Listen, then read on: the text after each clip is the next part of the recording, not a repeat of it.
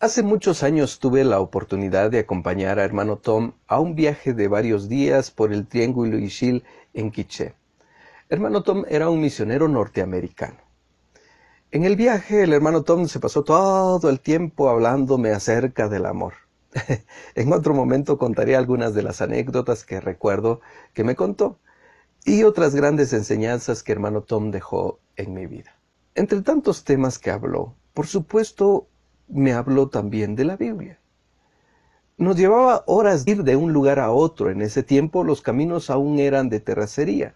Entonces hermano Tom hablaba y hablaba de muchas cosas. Yo tenía unos 18 o 19 años, eh, no recuerdo exactamente, y no tenía mucha confianza con hermano Tom como para entablar una conversación, así que solo lo escuchaba. Hermano Tom me contó que él había estudiado para ser científico en los Estados Unidos me regaló algunos libros que hablaban de la ciencia y la Biblia. Aún los conservo. Él tenía un cuarto lleno de estanterías con libros en su casa. Cuando él iba a regresar a su país me invitó para que fuera a su casa a escoger libros que yo quisiera. Pero adivina qué, yo no tenía mucho interés que digamos en ese entonces en tener libros o cultivar mi saber, así que no fui. Cuando me volvió a encontrar hermano Tom me dice en forma sarcástica, Ah, los inteligentes no necesitan aprender, ¿verdad? Entendí que se refería al por qué no había ido a ver libros a su casa. Entonces fui.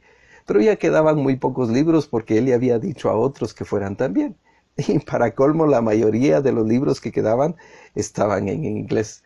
Pero para no hacer sentir mal a hermano Tom, imagínate eso, tomé los que pude y me los llevé.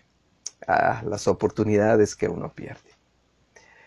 En el viaje que te contaba, en una de tantas pláticas que me impartió en su púlpito de timón y su altar eh, de cabina de un pickup GMC, me dijo algo que, a lo que solo le respondí sí.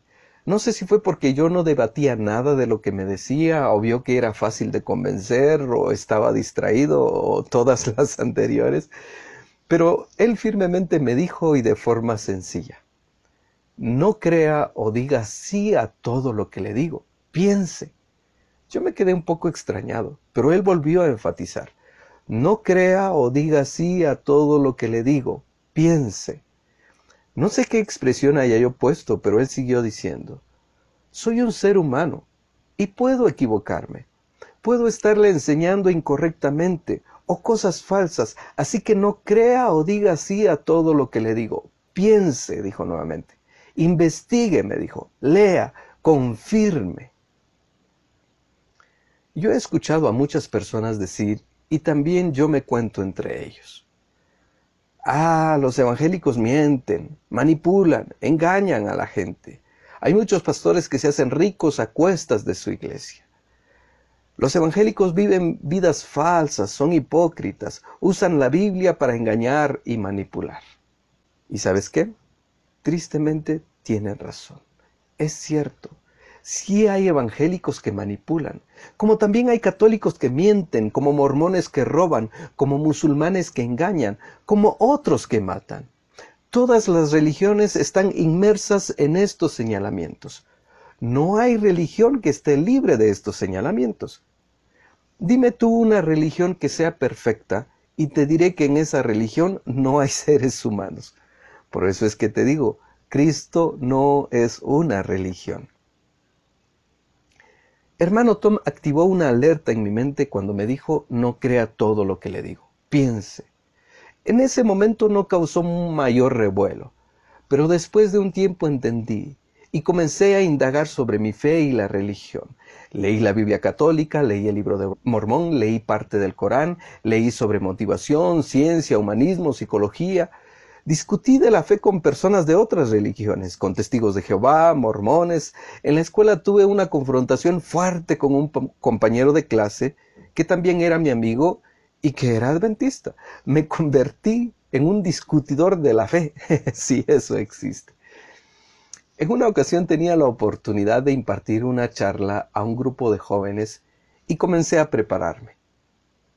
Bueno, te mentiría si te digo de qué trataba la charla, no lo recuerdo. Pero lo que sí recuerdo es que comencé a buscar citas bíblicas que se ajustaran al tema que quería impartir. En ese entonces no había Google ni nada de eso, así que a pura pasada de hojas, ¿verdad? Hasta que encontré una cita bíblica que casi se ajustaba a lo que quería impartir. Y dije, esta es, voy a usar esta. No dice 100% lo que quiero, pero más o menos le llega. Ahora entiendo que fue la voz del Señor que me hizo reaccionar. Y lo recuerdo como si fuera este preciso momento. Espera, ¿qué estoy haciendo? ¿Estoy ajustando la Biblia a lo que quiero decir? ¿No se supone que debe ser al contrario, ajustarme a lo que la Biblia dice? Y entendí, así es como salen las falsas enseñanzas. Cuando alguien ajusta la Biblia a su manera de pensar, a su enseñanza, y ese alguien no se ajusta a lo que la Biblia está diciendo realmente. Cuando una persona usa un lugar de enseñanza, un púlpito, una clase, un parque, un libro, la televisión, el Internet, para guiar a otros a lo que esa persona quiere que otros sigan, no a lo que en verdad Dios quiere enseñarle a esas personas. Así es como surgen las falsas enseñanzas. Desconozco si tú tienes dudas de tu fe, tu religión, la Biblia o Dios. Déjame decirte que el cielo no se pone nervioso porque un ser humano diga, no creo en Dios, la Biblia es mentira. Quien pierde es el ser humano, no Dios. Y te digo, no creas todo lo que te digan. Piensa, son seres humanos y pueden equivocarse, pueden estarte enseñando incorrectamente o cosas falsas. Así que no creas o digas sí a todo lo que te digan. Piensa. Como hermano Tom me dijo, te digo nuevamente, investiga. Te digo, lee, confirma. La fe es personal la salvación también. La indiferencia es personal y la condenación igual. Por mi parte, yo creo en esto. Creo que la Biblia es inspirada por Dios. Creo en Dios el Padre, creo en Jesucristo su Hijo, creo en el Espíritu Santo, creo que solo por medio de Jesucristo el hombre puede nacer de nuevo y ser salvo de la condenación. Creo en la crucifixión. Creo que Jesús conquistó la muerte y creo en su resurrección. Y creo que Él regresará de nuevo y el día está cada vez más cerca. ¿Y tú? ¿En qué crees? ¿Cuál es tu fe?